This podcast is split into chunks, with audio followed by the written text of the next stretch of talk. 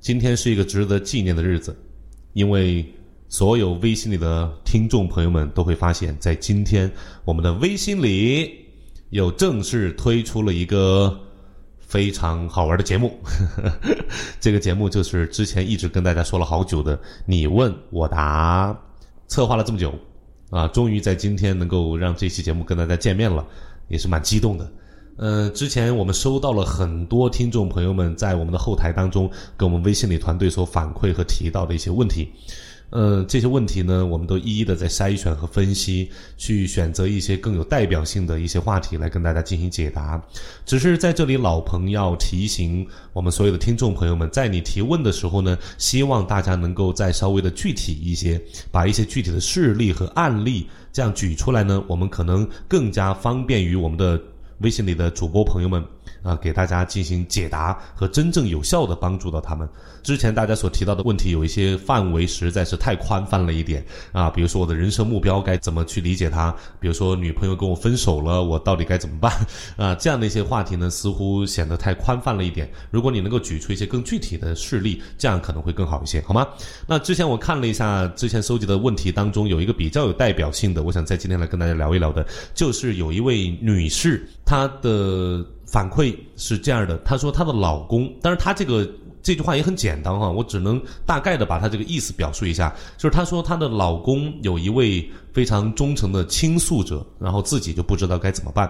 啊，就是这样一句话。我们分析了一下，能够理解到这位女士的一个感受和体会，她的意思大概是自己的老公有心事儿或者有一些不不开心的一些情绪和感受，总是会去找。啊，除了自己以外的另外一位倾诉者去倾诉，而不是跟自己进行倾诉，所以自己可能会有一点困惑，是这样吗？在这里，老彭有一个猜测。啊，为什么是猜测呢？因为没有办法去确定，我只能在这里跟这位女士进行一个互动。呃，如果你觉得老彭的猜测是有问题的，希望在听完这期节目之后能够及时的给我反馈，好吗？呃，老彭大胆的猜测，您老公所找的那一位倾诉者可能是一位女性，对吗？啊，因为一般来说，如果是男性的话，可能你也不会啊有这么深的一个体会。那在这里的话，我们完全能够。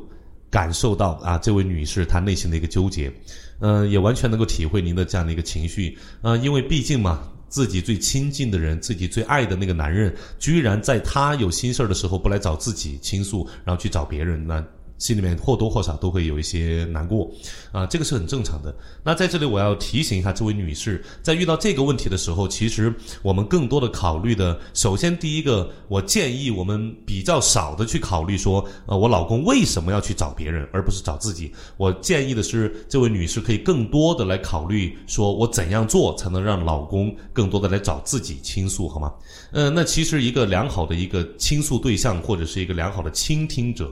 啊，他首先要做到什么呢？我还记得在之前的这个节目当中，曾经跟我们的听众朋友们分享过萨提亚女士的一个非常有意思的一个沟通的工具，叫做萨提亚沟通层次图，把人的沟通分成打招呼、呃讲事实。嗯，还有聊想法、谈感受以及敞开自己的隐私。那在这一期节目当中，我曾经有聊过，如果想要让一个沟通对象能够迅速的从外面的层次走到最里面来跟自己沟通的话，那自己首先要做到的就是一个关键的因素，就是安全，让自己成为一个非常安全的一个沟通对象。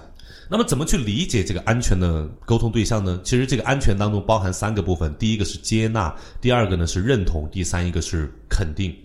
呃，那其实今天可能没有办法去跟大家去聊到更细致的什么叫认同，什么叫肯定啊？可以简单的跟大家聊一聊接纳。如果你要真正的去接纳一个人，其实接纳这个概念跟接受有很大的区别。呃，如果你想要真正意义上的去接纳一个人，首先要做到的就是放下你所有的评判和批判。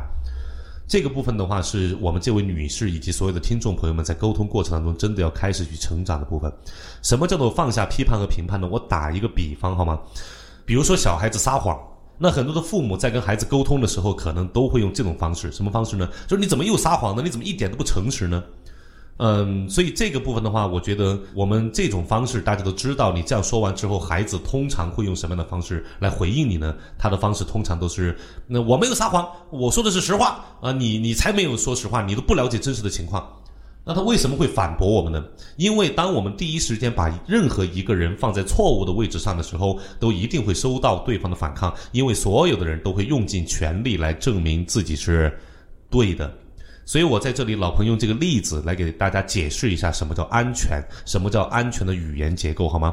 呃，老彭的孩子在撒谎的时候，老彭可能不会去指责他你为什么撒谎，我可能会用另外一种方式啊，在这里提醒所有的听众朋友，请留意老彭的每一个语言细节，好吗？好，我会跟我的孩子这样讲一句话，我说孩子，爸爸知道你一向都是一个非常诚实的孩子，你是一个非常诚实的人，这一次这个事情，爸爸了解到的情况和你描述的情况有一些不同。所以爸爸很好奇发生了什么啊！我相信你一定能够跟我来聊一聊啊，其中真实的情况。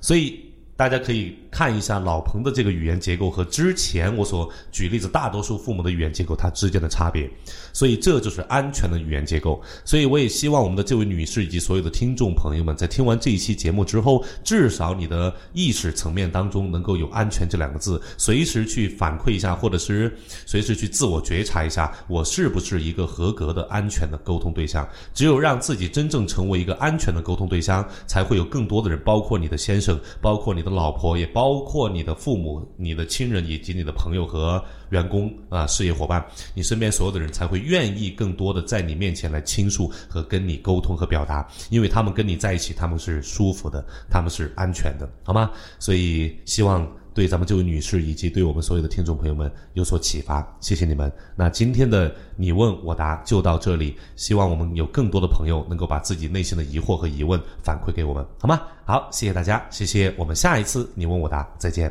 拜拜。